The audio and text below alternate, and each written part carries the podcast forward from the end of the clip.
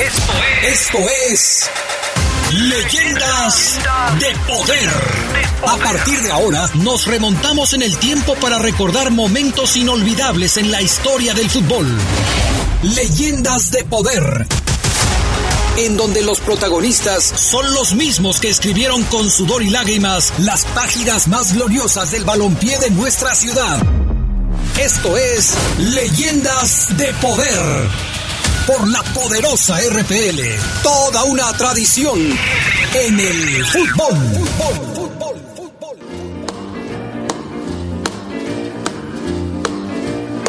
Oh, well, bless my soul, what's wrong with me? I'm itching like a man on a fuzzy tree.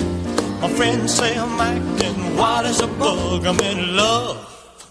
I'm all shook up. Ooh, ooh, yeah, my hands are shaky and my knees are weak. I can't seem to stand on my own two feet. ¿Qué tal amigos? ¿Cómo están ustedes? Muy buenas noches. Bienvenidos a esto que se llama Leyendas de Poder, en donde recordamos las grandes épocas de los jugadores que hicieron historia en el fútbol de León. ¿Y cómo lo hacemos generalmente? Bueno, pues tenemos nuestro corte. Hoy nos instalamos, seguimos en la década de los años 50. Y esto fue una sugerencia de Gerardo Lugo Castillo, que es el presidente del club de fans de Elvis Presley. ¿Cómo estás, Gerardo Lugo? Buenas noches. Adrián Casejón Castro, buenas noches a la buena gente de Leyendas de Poder. Si nada más me faltan las patillas, porque ya bailo como Elvis Presley. Sí, igual. Yo cuando vi que traías la, la, este, la cintura quebrada, dije, por algo No, será, por algo por algo No, será. sí. Eso es el asunto del baile de, de Gerardo Lugo. Gracias a Brian Martínez, que está abajo en, el, en la cabina máster, y a Jorge Rodríguez Sabanero, que nos ayuda acá en el estudio de deportes. Bueno, ya saludamos a Geras Lugo, yo soy Adrián Castrejón y también le damos la bienvenida a un buen amigo y participante eh, asiduo de este programa, nuestro buen Ricardo Jasso Vivero. ¿Cómo estás, mi estimado Richard? Muy buenas noches. Ricardo. Bueno, parece que tenemos ahí algún inconveniente con la llamada de nuestro buen Ricardo Jasso Vivero. Enseguida lo vamos a, a contactar. Digo que seguimos instalados en la década de los 50. El eh, programa pasado nos centramos en el año 50, 1950, y hablamos de varios detalles sucedidos en aquella época. Hoy nos vamos a centrar en el año de 1956. Ya les preparamos un trabajito también para que ustedes se den cuenta qué sucedía en México y en el mundo en 1956. ¿Por qué este año? ¿Por qué 1956? Eh, Ricardo Jasso nos recordaba que en ese año, 1956, conseguía León su cuarto título de liga, cuarto campeonato de liga. Y en ese equipo, en ese equipo de 1956, entre otros, estaba un eh, jugador que se volvió legendario con la playera verde y blanca, el tico Leonel Bosa. Hoy vamos a platicar de lo que fue su historia eh, y por supuesto de su participación con el León, porque fue parte del equipo campeón de la temporada 55-56 y eh, todo esto eh, viene a colación por el partido que jugó México contra Costa Rica ayer justamente y del cual nos va a platicar eh, Ricardo Jasso que ya está ahora sí en la línea telefónica. Mi estimado Richard, ¿cómo estás? Buenas noches, gusto saludarte una vez más. Buenas noches, Adrián Gerardo. Un gusto estar presente en Leyendas de Poder. Oye, les daba yo un anticipo, una introducción a los amigos que ya nos escuchan aquí en el programa sobre lo que vamos a tener esta noche y del por qué elegimos el año de 1956, un año que forma parte de la historia gloriosa del Club León, en el que se consiguió el cuarto título de, eh, de- del equipo Esmeralda y un año en el que por supuesto pues eh, también eh, significó mucho para el tico Leonel Bosa. Pero platícanos, ¿qué nos preparaste para el día de hoy a propósito justamente de los costarricenses que han estado vistiendo la camiseta del conjunto Esmeralda, sobre todo de los primeros que llegaron a esta ciudad?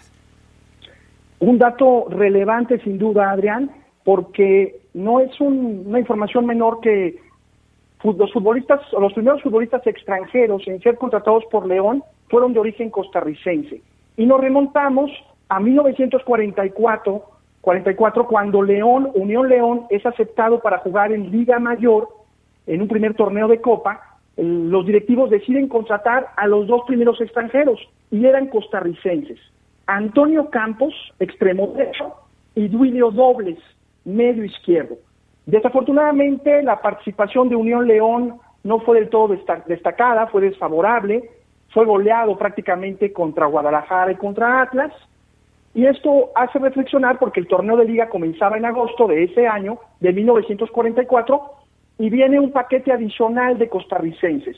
Deciden contratar a José Tico Rivas, de 20 años en ese entonces, muy conocido para todos, con un potente disparo, Carlos Garita, mediocampista, y Enrique Lizano, seleccionado nacional defensor. Estamos hablando entonces de que los primeros ticos en llegar a León fueron Campos, Dobles, Tico Rivas, Garita y Lizano.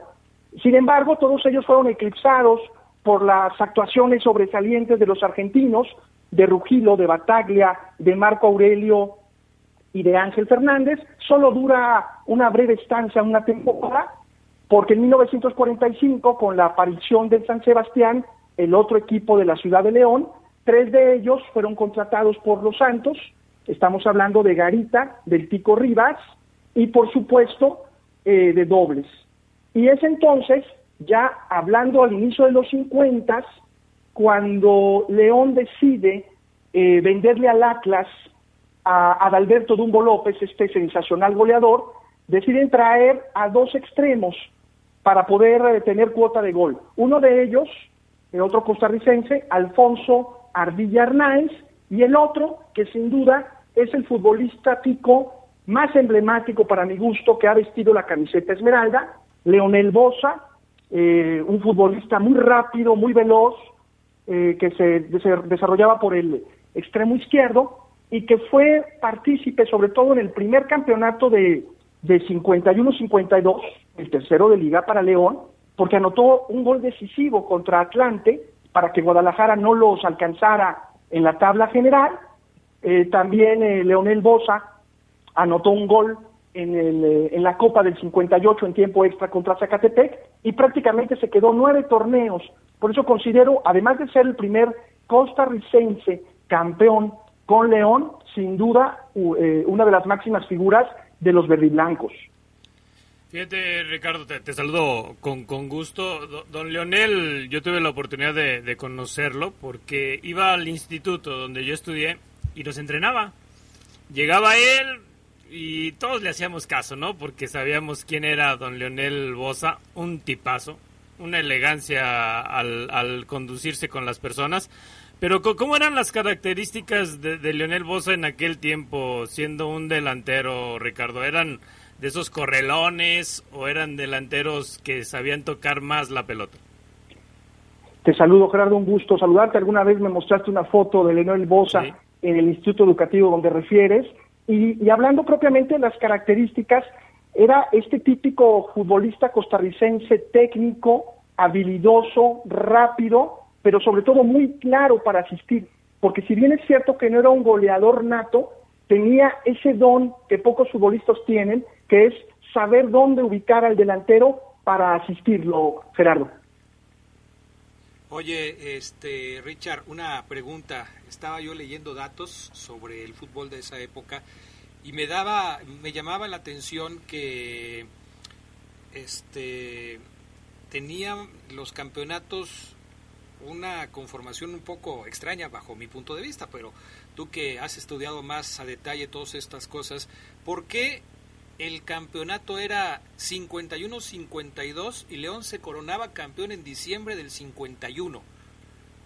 En ese, eh, o, en el, o en el 50, no, en el 56 sí fue en el 56, pero en el primer eh, campeonato del que te estoy hablando, yo estaba leyendo que era en diciembre del 51 y el, y el torneo o el campeonato se llamaba eh, Torneo 51-52. ¿Por qué el campeón salía en diciembre del 51 y no hasta el año del 52? Eran, Adrián, sin duda, torneos, no, no se jugaban como ahora eh, se tiene costumbre, a ida y vuelta con, con una estructura muy formal, digamos, en los, en los eh, calendarios, Sin embargo, en este torneo en específico termina en diciembre eh, de 51, eh, donde prácticamente todo el torneo se desarrolla en este año, porque en 52 eh, se desarrollaría el, el, segundo, el primer torneo americano, donde el campeón de ese torneo representaría el club, representaría a México Ah, en. Chile. Fue León el campeón y por tanto fue la base de la selección nacional. ¿Qué intento responderte, Adrián? Que Sí, se sí. programó de esa manera para dar tiempo a que este equipo viajara a Santiago de Chile. Bueno, en, en el, en el cuarto, en la cuarta estrella, Ricardo, se, se logra en marzo, ¿no? Se, eh, acaba, se acaba de conmemorar e- ese, ese título, pero también curiosamente los torneos eh, se definieron en marzo. Y, y es la misma característica. Eh, cuatro años después se, se desarrolla en la Ciudad de México el segundo torneo panamericano. Incluso hay el empate entre León y el Oro en eh, 1956. Termina en enero, pero tiene que esperar dos meses para esperar, para poder jugar el partido de desempate contra el Oro, porque no tenían planeado que hubiera un empate entre León y el Oro, porque ya estaba programado el segundo torneo panamericano y además la visita de FK Austria y de Lanús Argentina. Sí, ese, ese torneo o esa, esa coronación eh, se, se retrasó por lo que ya mencionas, porque pues, el partido de desempate se tuvo que jugar un poco después. Y fue en, la, en el estadio de la Ciudad de los Deportes, conocido hoy como el Estadio Azulgrana, ¿no? Sí, un estadio muy importante para León porque haya obtenido varios títulos. Ahí se coronó en 51-52 contra Atlante y en este de 55-56 en el desempate que bien refieres, Adrián, Sí. contra el Oro, donde por supuesto estuvo Leonel Bosa, Marco Aurelio, Martinoli y un futbolista poco conocido, Mateo de la Tijera, que venía del Toluca, anotó, anotó un triplete en ese partido. Perfecto.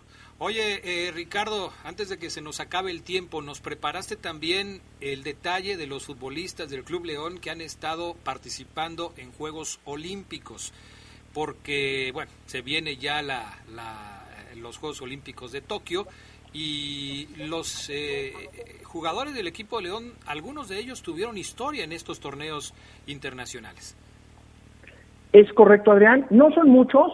El primero fue Efraín Loza, Capi Loza, que lo escuchamos en la entrevista con Pepe Esquerra la semana pasada. Él asiste a Tokio 64, eh, un central tiempista. Y por supuesto, en México 68, uno de los mejores futbolistas del equipo León, Luis Chino Estrada, con esa clase tan depurada. México obtiene el cuarto lugar porque desafortunadamente pierden la medalla de bronce con Japón.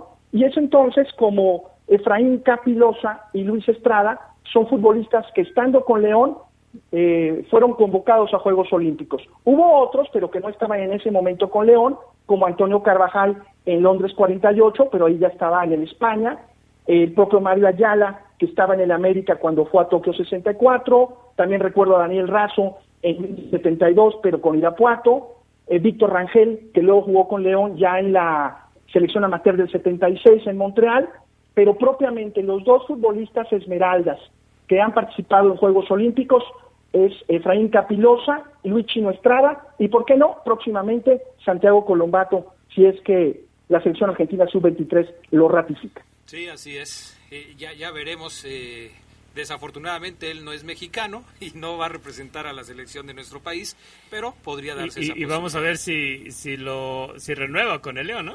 Sí, porque, porque tiene un contrato de seis de meses, cuatro, se supone. ¿no? Entonces habrá que ver qué es lo que pasa para el próximo para el próximo semestre. Mi estimado Richard, Ricardo Jaso Vivero, muchas gracias. ¿Dónde te pueden encontrar en las redes sociales? Nos pueden leer en arroba Jaso Vivero o en arroba Nación Esmeralda. Perfecto. Eh, Ricardo, ha sido como siempre un placer la próxima semana con otro dato importantísimo de la historia del conjunto Esmeralda.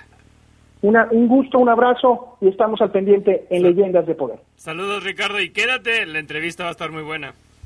Sin duda, va a estar buenísima, la esperamos. Vamos a mensajes y enseguida regresamos con más de Leyendas de Poder a través de la Poderosa. Leyendas de poder.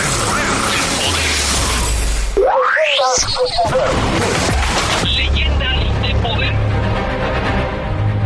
Dimensionamos el nombre de José Ángel Martínez. Quizá la mente del aficionado tarde en recordar al futbolista que vistió una de las playeras queridas de nuestra ciudad.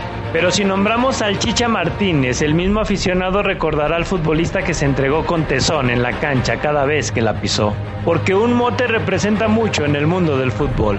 El Chicha Martínez es sinónimo de ese amor propio de barrio que también ha sido significativo para el balompié de León. Creció en Chapalita la Bella, de las colonias representativas de esta ciudad. El Chicha no fue un improvisado en el fútbol. En su sangre ya tenía el ADN de un sentimiento esmeralda que forjó su padre, el Chale Martínez, quien había vestido la playera de León en una de las décadas más gloriosas de este equipo. El Chicha estuvo muy cerca de seguir los pasos de su padre, enfundado en la casaca esmeralda, pero las circunstancias de la vida y una anécdota peculiar lo llevaron a estar en el Unión de Curtidores, equipo donde dio pasos firmes.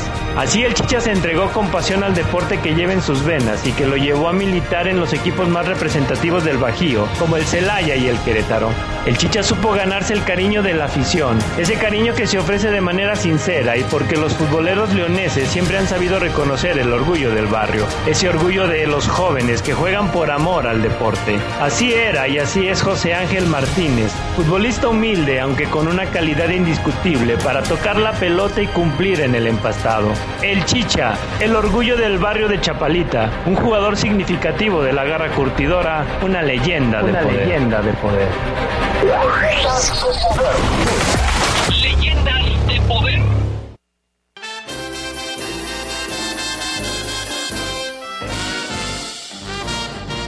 If you're looking for trouble, you came to the right place. If you're looking for trouble, just look right in my face. I was born standing up and talking back. Bueno, seguimos con la música de Elvis Presley. Esta también está buena, Gerardo Lugo, ¿no? No, esa, así, así como cuando pone Omar su viernes metalero y dice que le dan ganas de lavar el coche, yo hago lo mismo. Tú con lavas esto. el coche, la cocina y, y hasta todo. la cochera. Sí, nomás no le digas a Cookies. Bueno, perfecto. Eh, vamos con la entrevista de la noche porque hoy tenemos también a un personaje icónico del Unión de Curtidores y agradecemos mucho que nos haya tomado la llamada. Te dejo para que lo presentes, mi estimado Gerardo Lugo Castillo. La verdad es que me da mucho gusto saludar a José Ángel Martínez, mi estimado Adrián. ¿Por qué? Porque es un ícono de la Unión de Curtidores. Porque nacimos y crecimos prácticamente en el mismo barrio de Chapalita y porque es una persona muy grata y muy amable. Mi estimado Chicha Martínez, te saludo con mucho gusto.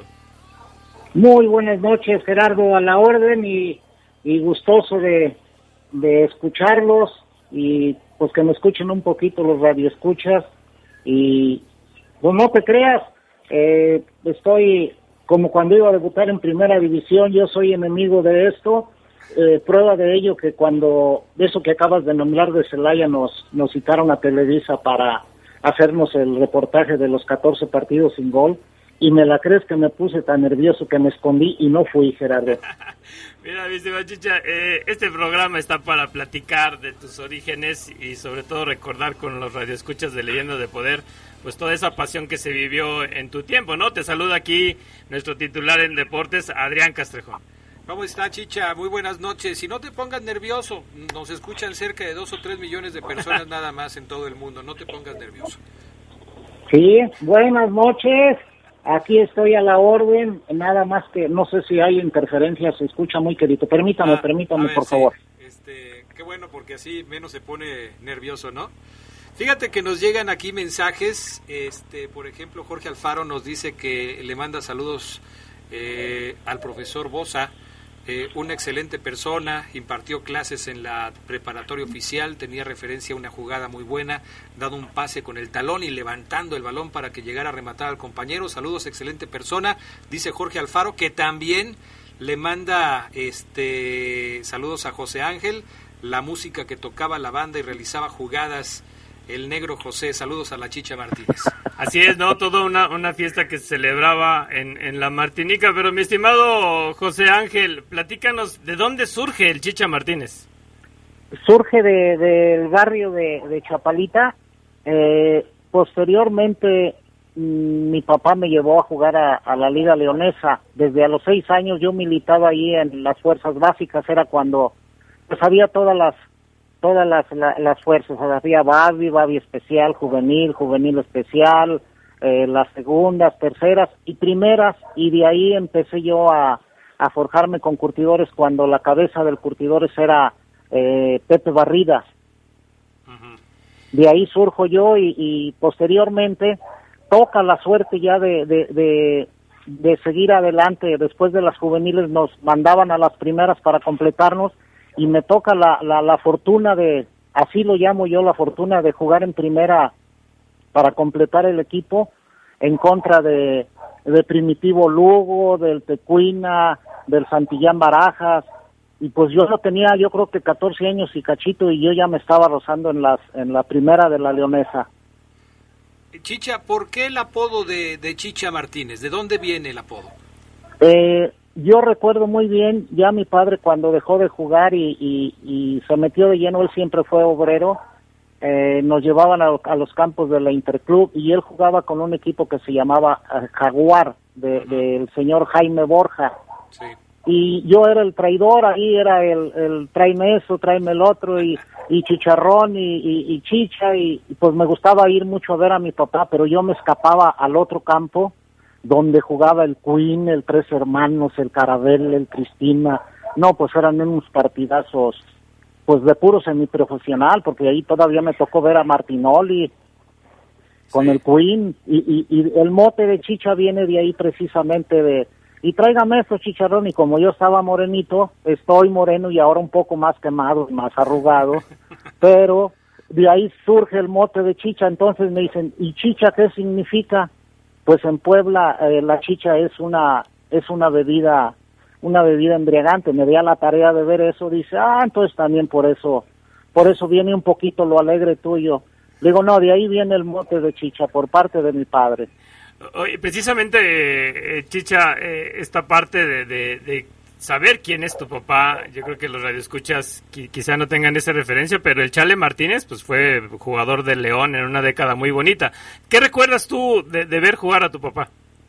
Eh, nunca, nunca lo, lo, vi jugar, Gerardo, pero sí tengo, tengo ahí cuando este primo Quirós iba y llevaba los boletos para los aniversarios de León, iba y, lo invitaba a mi papá para sus comidas. Eh, ahí tengo yo dos, dos cuadros en Chapalita precisamente, eh, donde está mi papá y se me grabaron algunos nombres, está Chango Arenaza, de entrenador está Pepe Casullo, Costa, Bataglia, Montemayor, y a mero arriba, el que nunca se me va a olvidar, el Capiluna.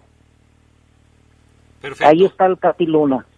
Oye, eh, Chicha, ¿y tú de qué jugabas? ¿Empezaste jugando en alguna posición y durante tu trayectoria futbolística fuiste cambiando o siempre jugaste en la misma posición? Siempre, este, eh, desde que tengo uso de razón, yo siempre fui medio de contención.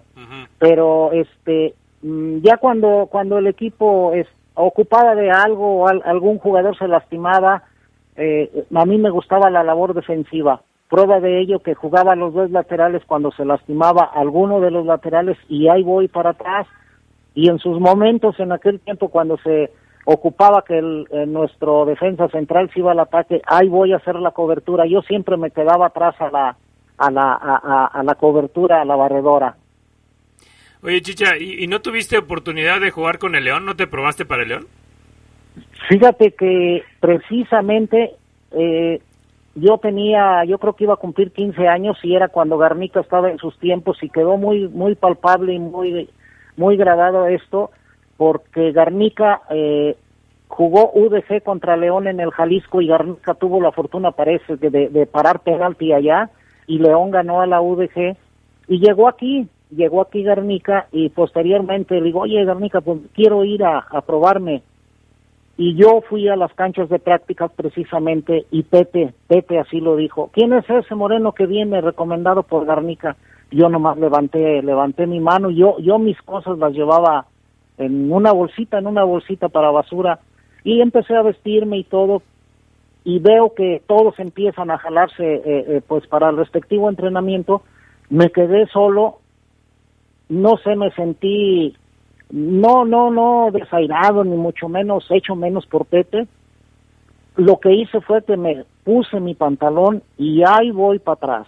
Y a la siguiente semana yo estaba entrenando con curtidores en los campos del Instituto Lux con Primo Lugo. ¿Te sentías mejor con curtidores? ¿Te sentiste más en tu ambiente con el Unión de Curtidores?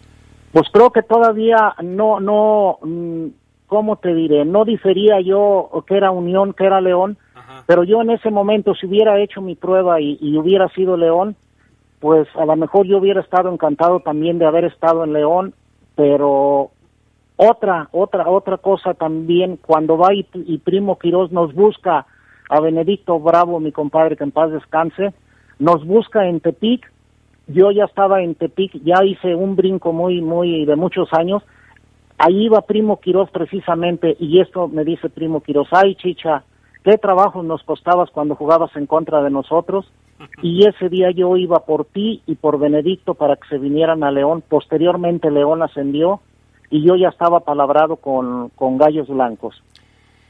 Chicha, ¿qué, qué, qué has mencionado a, a, Primo Lugo, mi tío?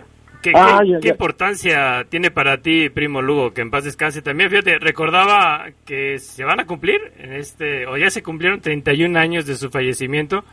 Sí, y la verdad es que tú 17. pasas por toda esa camada que formó Primo Lugo.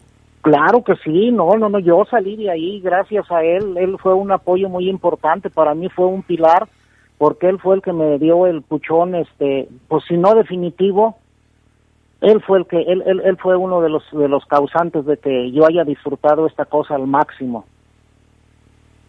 Chicha, ¿cuál fue eh, el momento más, eh, el mejor momento que viviste con el Unión de Curtidores durante tu carrera profesional?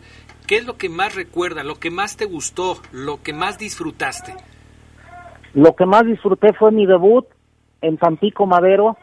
Fueron mis 10 minutos que inicié con Tampico. En ese tiempo ya estaba Benjamín Galindo, estaba un, un morenazo de central, no sé si era Esquivel, estaba de portero, en paz descanse también el hijo de, de Chato Pineda, eh, Jonás Licea, y, y ahí ahí tuve la fortuna también de pues de conocer a y, y jugar en contra de, de este muchachón de Benjamín Galindo, Sí. el, el maestro.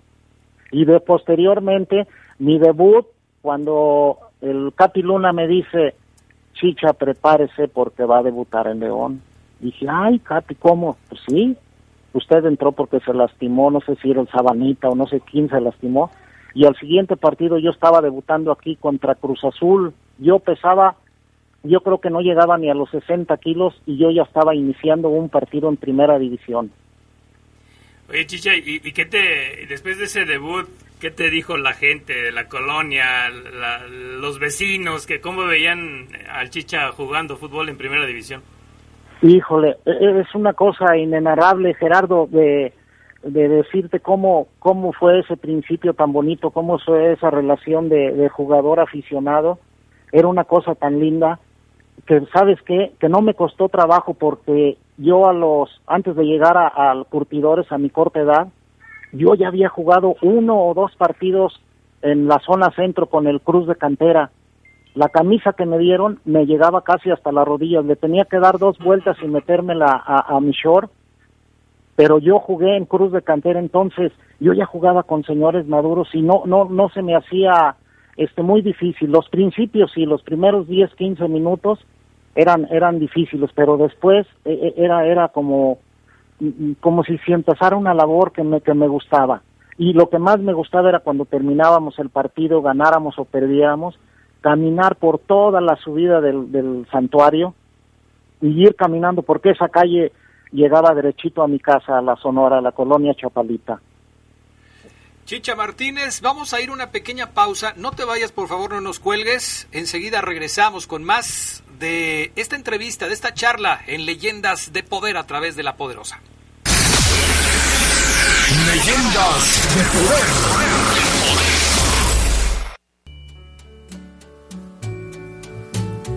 Wise men say only fools rush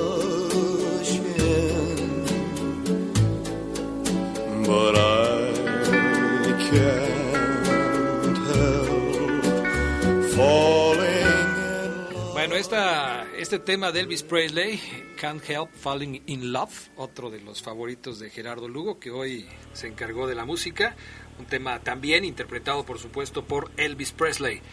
Eh, más o menos por ahí de la década del 50, 55, 56, 57, Elvis empezaba a convertir en una figura de la música en los Estados Unidos. ¿eh? El rey es el rey. El rey es el rey. Y bueno, seguimos platicando con Chicha Martínez, jugador emblemático del equipo de Unión de Curtidores. Ya platicamos un poco de sus inicios, de su trayectoria con el Unión. ¿Algún jugador que de alguna manera te hubiera inspirado, Chicha, que dijeras, por él quiero ser futbolista o quiero llegar a ser como él o mejor que él? Eh, en esas épocas en donde pues no había tanta televisión y seguimiento y todo se manejaba más bien por revistas y periódicos, eh, ¿había algún jugador que tú eh, percibieras como alguien que fuera un ejemplo para ti? Sí, claro que sí, nunca se me va a borrar la imagen ni el nombre del Capi Hugo Dávila, mi maestro. Fíjate que lo, acabamos de, entrevistar hace, hace unas semanas. Y, qué era lo que más te gustaba de, Hugo Dávila? Eh, su sencillez, su manera como lideraba el equipo, eh, sobrio, eh, mm, un jugador impecable, limpio para jugar, muy talentoso y, y siempre este cobijando al joven. Nos miraba correr cuando nos preparábamos físicamente. Ey, ey, ey, ey, no le llamen la atención, déjenlo que corra porque él es el que nos va a hacer fuerte en medio. Y siempre esa era mi tarea, desarmar y quitar, desarmar y quitar. Me acuerdo un día que, que pasé la media cancha, que jugamos contra el América, y por ahí ya le andaba metiendo bolas helada en la puerta de allá de, de, donde está, donde eran los, este, el salón, y, y, Sabanita me llamó la atención y dice, ey, ey, ey, usted de, de, de, tal, de tal, de tal para acá, usted es tanto por ciento ofensivo, tanto por ciento defensivo. Pero sí me llamó la atención el Sabanita y no, yo siempre tenía que, que mi, mi 70, mi 70%, 80% defensivo y 20 quitando y entregando allá. Lo mismo me decía mi, en paz descanse, mi francés, Chepe Chávez. También, también tuve la fortuna de jugar con él, el Chino Estrada, eh, Fausto Vargas, mm, mm, todavía agarré de salida al Cuirio Santoyo, pues tuve la fortuna eh, eh, de convivir con ese tipo de personas y jugar y jugar con ellos de compañero y tenerlos a un lado, no, pues era era era una era un respaldo que yo me sentía fuerte para hacer para hacer y deshacer con con el balón lo que yo quería hacer para ellos. Eh, estás hablando de que, de que el medio de contención en aquel entonces pues era prácticamente eh, el que robaba balones, ¿no? Eh, hoy hoy te, te ubicarías en un sistema como en, en el actual, con un contención que, que ya le piden ser más versátil, pero ¿tú cómo te sientes ahí? yo me sentía ahí en ese momento, yo desarmar y quitar siempre, siempre, siempre, todos los entrenadores que creo que fueron cinco años en primera división, eh, siempre mi labor era el táctico del, equipo rival, siempre. Y mientras ese jugador no hiciera nada, pues yo todavía tenía, dije, si no pongo dos, tres pases de gol, o que sean de mucho, de mucho peligro, mi labor no, no, no va a ser la, la, la, la que me estaba encomendada. Una vez me tocó marcar a Fernando Paz, al uruguayo. Teníamos, mm, era cuando eran de treinta y tantas fechas el, el campeonato y no habíamos perdido de locales y ese día perdimos contra Toluca 1-0, pero yo traía a Fernando Paz, eh, eh, cortito, cortito, cortito, tan grandote estaba Gerardo que en una de esas yo creo que lo, lo, lo aburrí o no, ¡pum! me dio un codazo y me lo atinó acá arriba en la mollerita.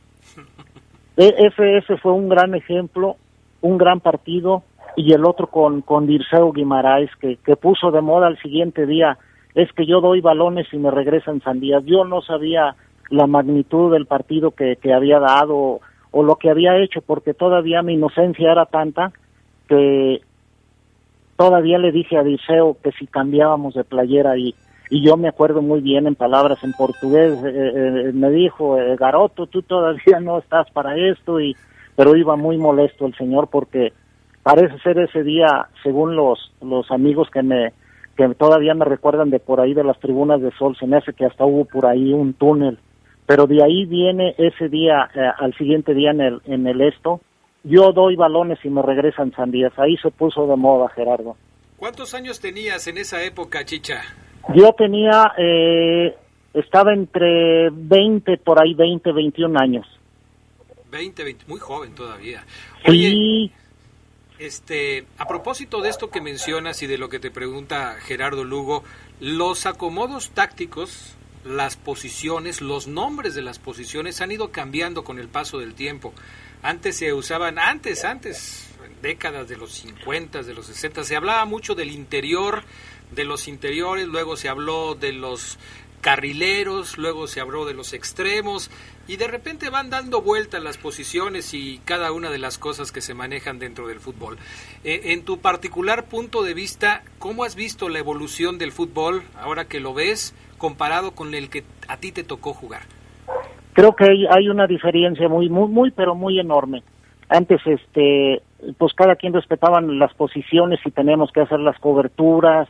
Eh, ahora no, ahora el juego es tan versátil que yo creo que, que viene siendo lo mismo, nada más un poco más revolucionado en cuestión de, de los entrenamientos, los espacios reducidos, eh, mm, pero no, no le encuentro gran diferencia. Yo creo que si hiciéramos un entrenamiento de los de antes a los de ahora y hacer un partido de preparación, yo creo que yo no le, no le hallaría mucho trabajo, mucho trabajo, porque antes físicamente estábamos preparados.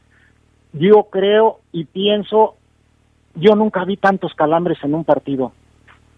Yo nunca vi porque estábamos bien preparados, entonces ahora el jugador debe estar preparado porque hay más, hay más, este, eh, tienen todo, tienen todo. Antes nosotros nos manejábamos, eh, eh, no teníamos representantes, nuestras comidas eran eran yo creo que, que no lo muy especial con lo que comen ahora, pero dice el dicho, cada quien en su tiempo y en su en su estancia nada más. No, pues yo ahorita te estuviera hablando, yo estos partidos yo me los chupaba, pero como una paleta y me quedaba con ganas de otro.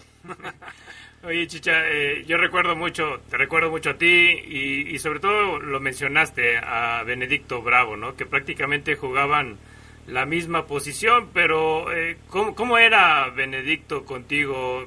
¿Cómo, ¿Cómo, compartiste cancha con él seguramente? Sí, jugamos una temporada en Tepic y aquí también en Curtidores.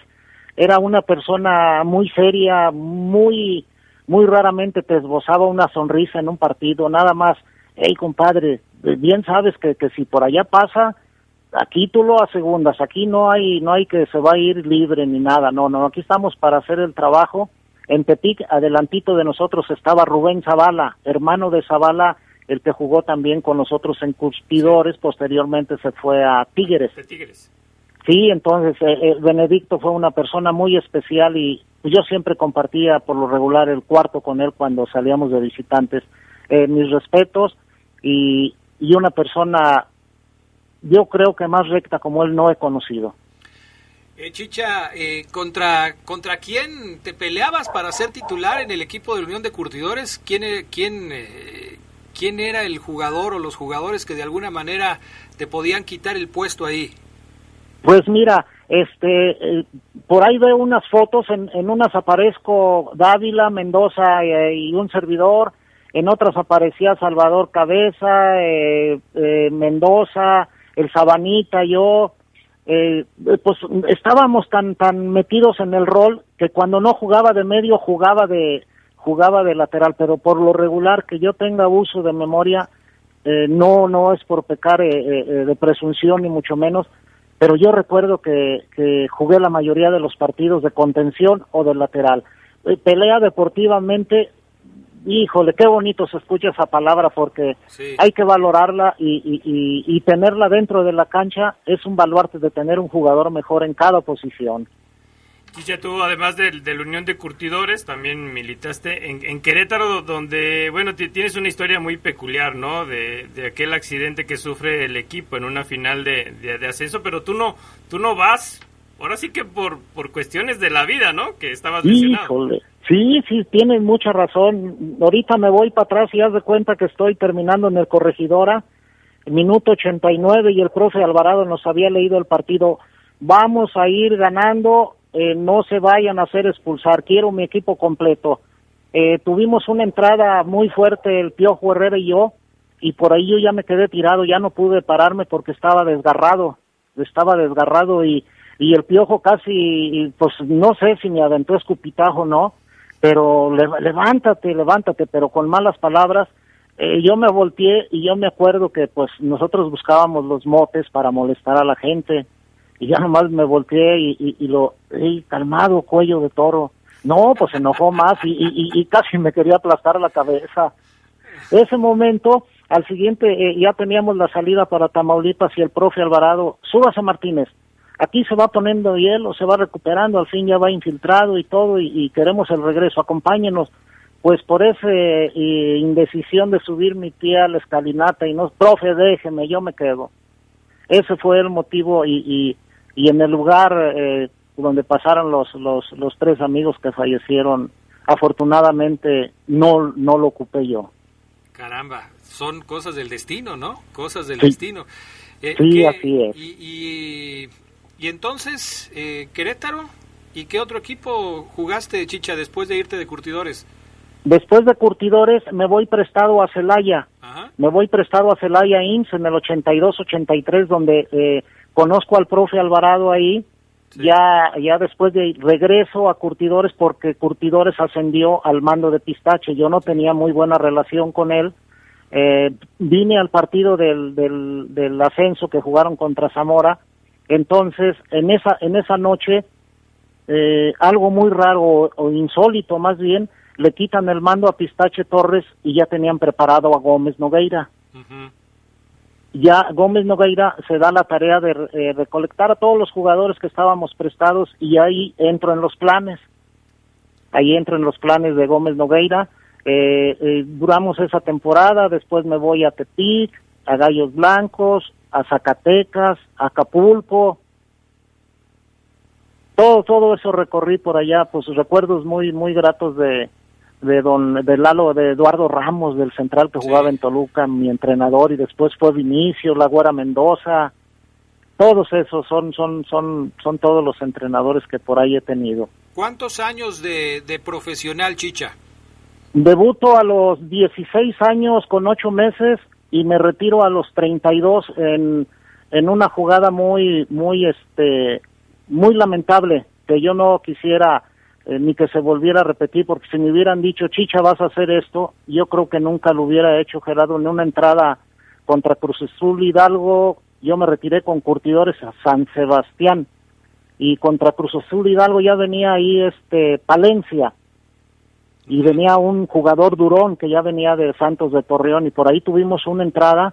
Y, yo nunca supe que, que lo había fracturado de tibia y peroné. Ahí yo me retiro porque posteriormente me pusieron a medio sueldo y suspendido por tiempo indefinido. Entonces yo dije, no, aquí es el momento. Y yo andaba poquito lastimado porque estaba eh, jugando con mi ligamento interno roto. Caramba. Chicha, ¿e-, ¿ese fue el momento más difícil de tu carrera? ¿O hay otro? Creo que sí, creo que sí, es el momento más difícil de mi carrera y, y pues lo asentí porque me acuerdo que me dijo el entrenador era era el Pepe Santillán y, Pelón Santillán. Hey chicha, ¿qué quieres? ¿Que lloren en tu casa o que lloren en la de él? Dije, bueno, Pelón, ya no le contesté, agarré mi mochila y, me fui. Todavía tuve la valentía y el valor de ir a Cruz Azul Hidalgo a Jaso a pedir disculpas para que me levantaran el castigo y, y no, no, no, no, no, ya no, ya no hubo posibilidad de regresar otra vez al equipo y, y ahí opté por retirarme. Estimado José Ángel, pues la verdad es que son, son historias que, que vale la pena recordar, pero nos quedamos con el cariño que te, que te tenemos, sobre todo ahí en la colonia, mi estimado Chicha, y pues bueno, muy gustosos aquí nosotros en La Poderosa de haberte tenido en este programa de Leyendas de Poder. Ok, muchas gracias y recuerden que el día 17 de abril tenemos nuestro convivio con, con Primo, con Primo Lugo, década de los 70s y 80s y y no hay que fallar porque es un momento para mí, en lo personal, es un momento muy especial el estar ahí. Perfecto, Chicha, gracias por la atención y deseamos mucha suerte para todos los veteranos de la Unión de Curtidores. Gracias y buenas noches. Gracias, buenas noches. Vamos a pausa, regresamos con más de Leyendas de Poder. Mantente en contacto con nosotros. Escríbenos por WhatsApp al 477-773-2470. Leyendas de poder. Leyendas de poder.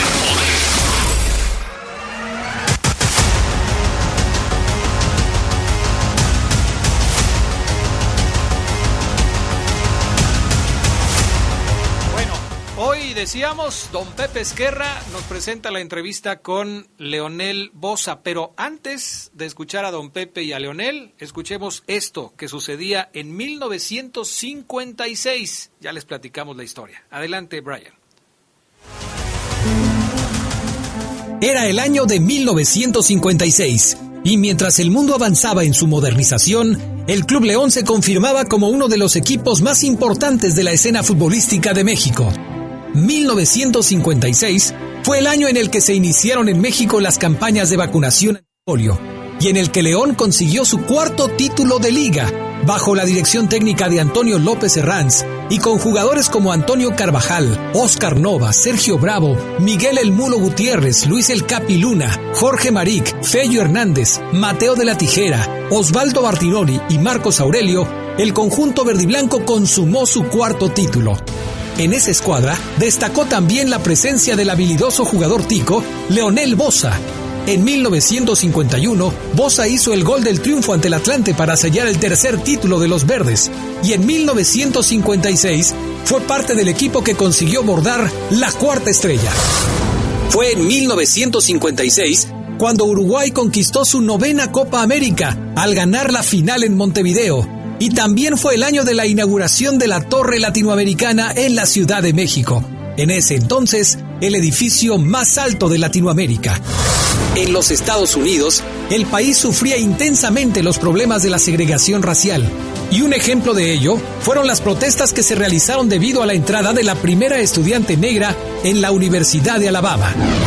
Pero mientras esto sucedía, Elvis Presley empezaba a convertirse en leyenda colocando varios sencillos entre los discos más escuchados del año. Temas como Hound Dog.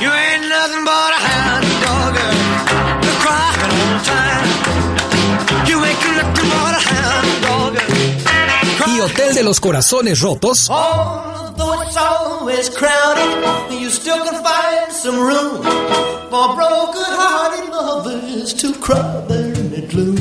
volvían locas a las adolescentes.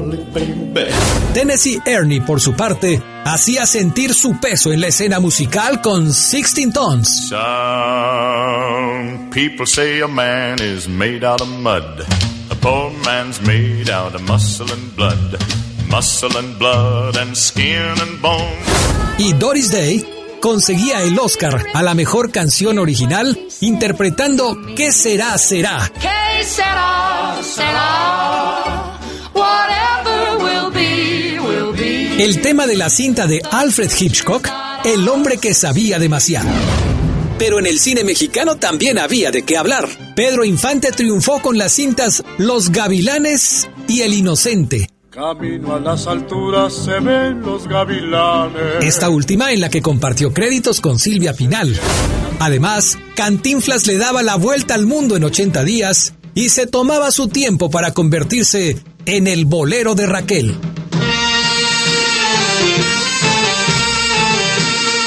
Era 1956, año en el que Lucho Gatica pedía No me platiques más. No me platiques ya lo que debió pasar antes de conocernos. Sé que has tenido. Y Consuelo Velázquez deseaba que seas feliz.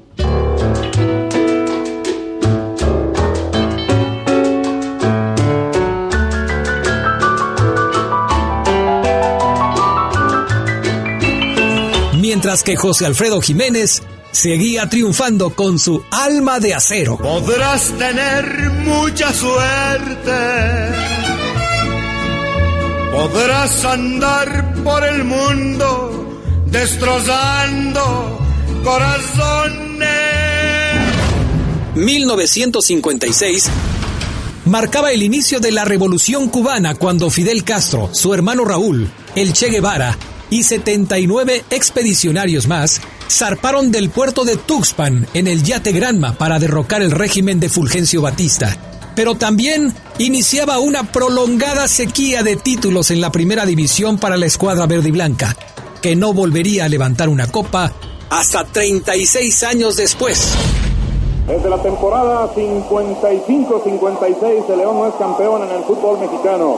Para que esta gente, esta industriosa ciudad, volviera a conocer lo que es un título en el balompié nacional. Un título que ha sido ganado a ley, con buena disposición de sus jugadores, con buena dirección de Víctor Manuel Bucetich y con un equipo Esmeralda, tradición pura en el fútbol mexicano, ganando esta final al Puebla dos goles por cero en 1992 de la mano de Víctor Manuel Bucetich.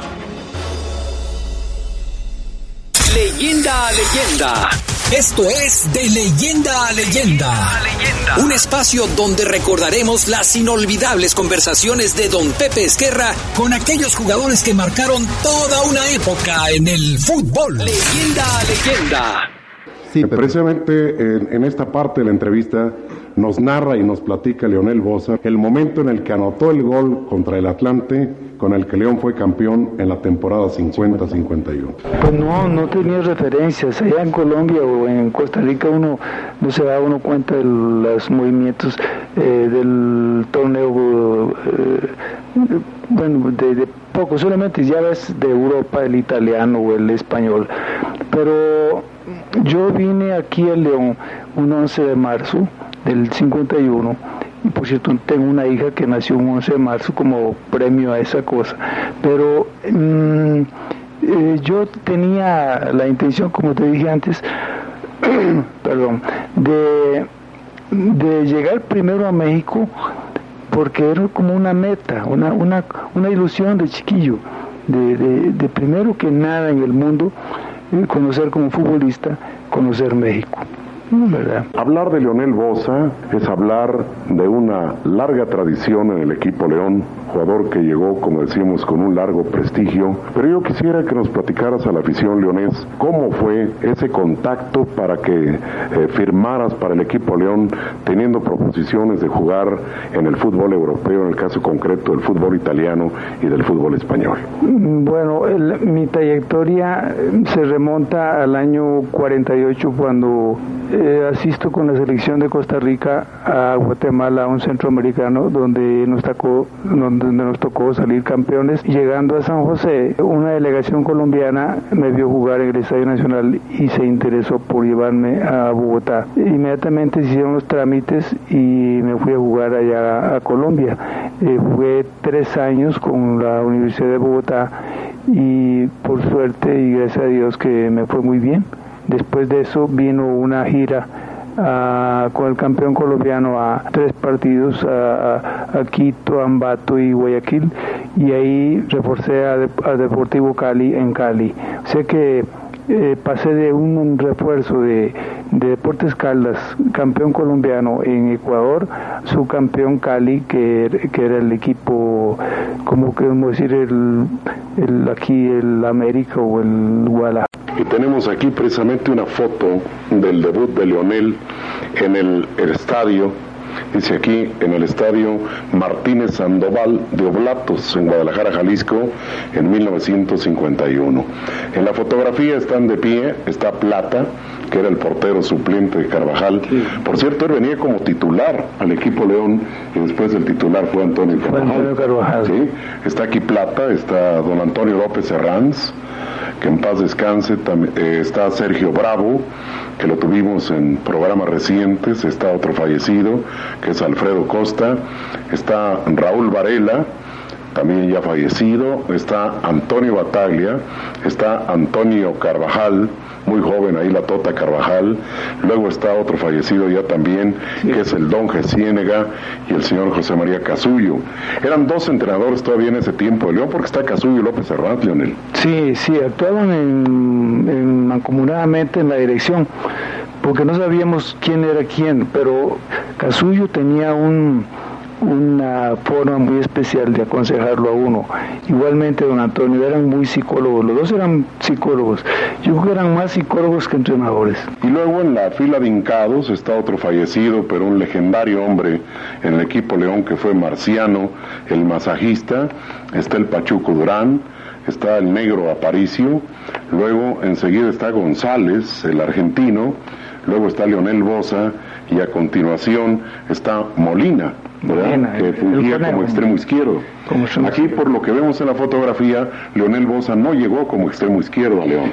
No, mira, Pepe, yo siempre jugué, eh, jugué desde chiquitico, como te decía, en Saprisa, jugué de, de, interior, que llamábamos antes interior izquierdo, con el número 10, desde infantiles hasta primeras. Eh, en Guatemala jugué de interior también, pero como soy zurdo, ya eh, los entrenadores empezaron a ver que, que, yo debería jugar de extremo izquierdo. Aquí empecé eh, con el León de interior izquierdo con el número 10 y después ya don Antonio me dijo que tenía las características de, de un extremo izquierdo nato. Se ha hablado mucho, Leonel, que el gran Di Stefano, la saeta rubia, entre paréntesis, también acá en México a, Leonel Bosa se le bautizó como la saeta rubia por la velocidad que tenía en correr por el extremo. se ha hablado de que Alfredo Di Stefano era una gran, una gran figura, un gran estrella, y como cosa curiosa, en Argentina prácticamente nadie lo conocía, su carrera se inició en Colombia, ¿no? Bueno, él jugó en River Plate y, somos como quien dice de la misma edad, él, creo que me lleva un año, eh, yo soy del 27, él es del 28, pero él su carrera en, en Argentina ya la tenía eh, cimentada. En Colombia vino a ser un trampolín porque luego eh, inmediatamente estando ahí los tres años se fue con Héctor Real al Real Madrid y, yo tenía la, la, la, propuesta del Torino de Italia y, y, tenía del Celta de Vigo de España y del Español. Pero eh, últimamente después de esa gira ahí a, Ecuador con, con, el Caldas, con el Deportes Caldas, campeón colombiano, fue cuando me vino la propuesta de, también estaba involucrado León. Y yo desde chiquitico, como te decía, yo siempre traté de, conocer México, por eso preferí antes que Italia o España venirme aquí a México y gracias a Dios que se hizo porque, porque yo venía por un año.